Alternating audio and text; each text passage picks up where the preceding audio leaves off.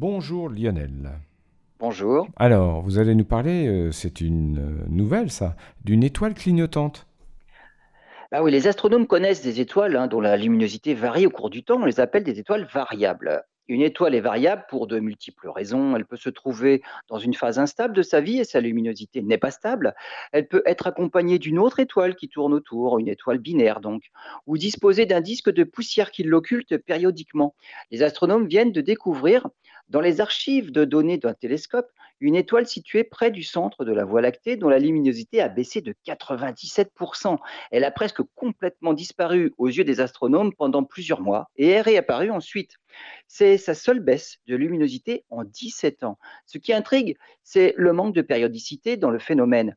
Euh, deux autres cas semblables sont déjà connus. Une étoile géante dans la constellation du Cocher qui est éclipsée par un énorme disque de poussière tous les 27 ans, mais elle ne s'assombrit que de 50% et une autre avec une période de variation de 69 ans. Dans le cas actuel, l'assombrissement interpelle, hein, c'est énorme et la période de variation n'est toujours pas connue.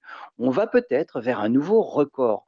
On a probablement affaire à une étoile géante 100 fois plus grande que le Soleil qui est occultée par une grande quantité de poussière.